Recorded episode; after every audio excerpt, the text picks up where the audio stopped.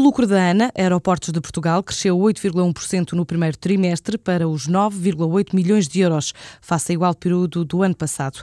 A empresa que o governo quer privatizar até final de 2012 justifica esta subida com o crescimento de 2,3% dos proveitos e com a diminuição de 1,5% dos custos operacionais.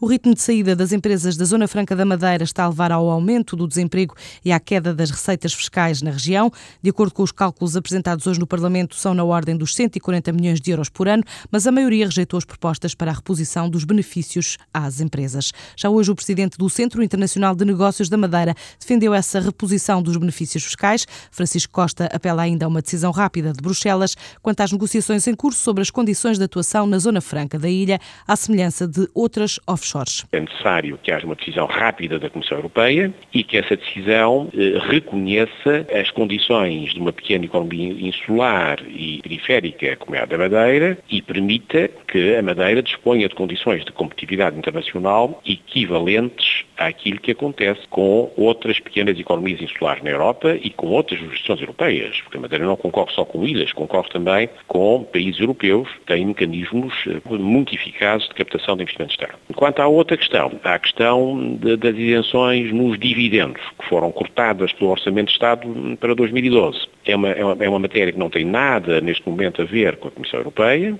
e que é simplesmente necessário que o Governo reconheça, o atual Governo da República reconheça a necessidade imperiosa de também repor esse benefício que foi cortado, do nosso ponto de vista, sem qualquer necessidade e especialmente sem qualquer racionalidade económica na medida em que, ao se cortar esse benefício, se introduziu mais um fator de quebra de competitividade do Centro Nacional de Negócios da Madeira. Francisco Costa, presidente do Centro de Negócios da Madeira, que gera Zona Franca, está hoje em Lisboa a orientar uma workshop sobre esta matéria.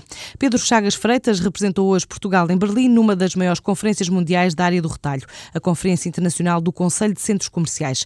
Este auto-intitulado Engenheiro da Linguagem ou Fabricante de Ideias inventou cinco palavras para explicar a importância da comunicação dentro e fora das empresas e garante que teve retorno positivo dos cerca de 700 gestores de topo de multinacionais que estavam presentes na sala. Comecei por falar do conceito de what if, portanto, que é uma pessoa que procura, em vez de perguntar what, perguntar what if, diante de um problema coloca a questão e se e não a questão porquê ou quando ou quem.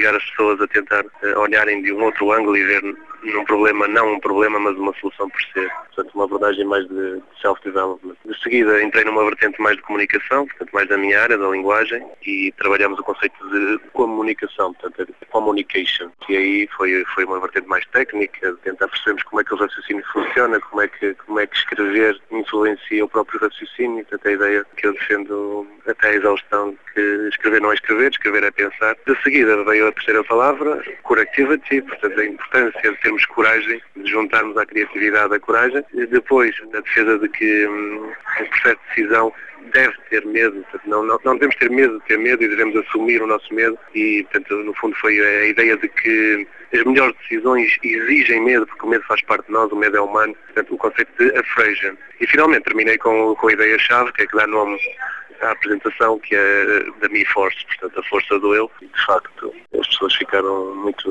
muito felizes. Um encontro para o qual foi convidada a chanceler alemã Angela Merkel.